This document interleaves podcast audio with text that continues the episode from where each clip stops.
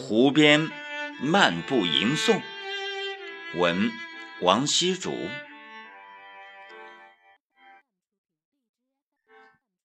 有人喜欢写字，有人喜欢打拳，有人喜欢跳舞，而我则喜欢散步。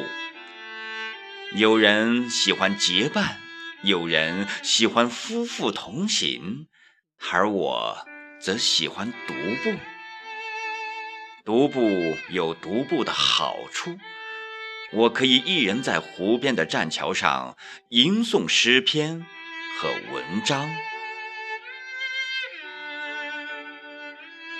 春天的夜晚是极好的，暗黄的路灯不是特别的明亮，让湖畔的柳树显得特别的朦胧。青青的柳在微风中荡漾，柳树上的芽一天一个样，从尖尖的冒出到初放芽的绿，只需一场细细春雨的滋润。我常常手握一枝柳而伫立，享受着醉人的绿，不经意中会吟出徐志摩《再别康桥》中的一段。那湖畔的金柳是夕阳中的新娘，波光里的艳影在我心头荡漾。有时走在桥上，湖里的一点动静都会让人吓得一跳。有次刚走过两棵湖柳中间，猛地听到湖水的哗哗声。禁不住回望了一下，在月色下，好似一幅剪影。一叶小舟在两棵树间游过，看不清人的脸。听说渔人在湖上巡视呢。有时冷不丁的会从湖里跳出一尾鱼来，鱼跃龙门。我想，在春日的夜晚。桥上无人，风月不同，吟诵庄子的《秋水篇》特别的有意味。惠子曰：“子非鱼，安知鱼之乐？”庄子曰：“子非我，安知我不知鱼之乐？”我最欣赏的是湖上的月，因这条湖形状似月亮，故称月亮湖。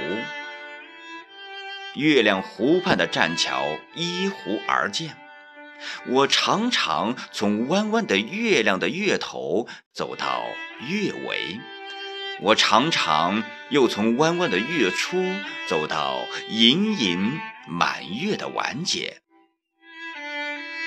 在这样的夜晚，最适合高声朗诵张若虚的《春江花月夜》了。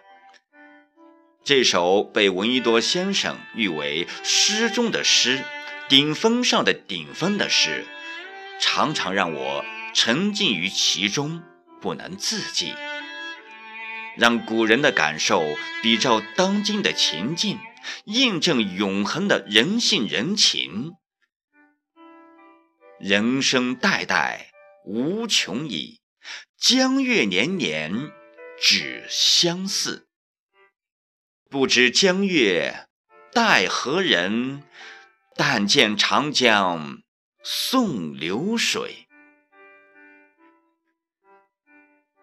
常常感叹人生的短暂，岁月的永恒，又不禁吟咏出王勃的《滕王阁序》。最后的诗句来：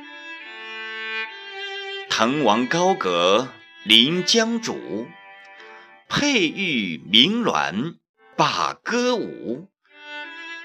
画栋朝飞南浦云，珠帘暮卷西山雨。闲云潭影日悠悠，物换星移几度秋。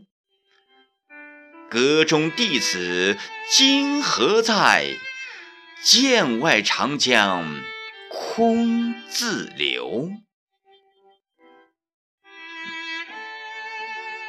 特别是在冬日，大雪漫天，炉灯小坐，人缩如尾，豪气欲消，鸟儿飞绝，鱼儿冬眠，人迹稀少，世界一片寂静。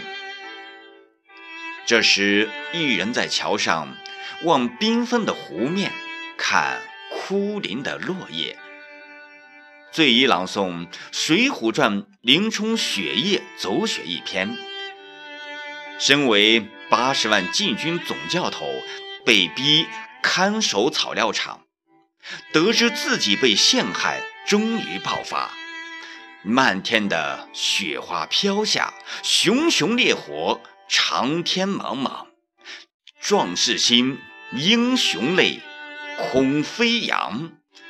一把刀，一杆枪，把江湖走尽，不再彷徨，是冬日里的豪气之篇。我爱在湖边桥上漫步，我更爱在桥上吟咏春风和醉客。世上。有不绝的风景，我有不老的心情。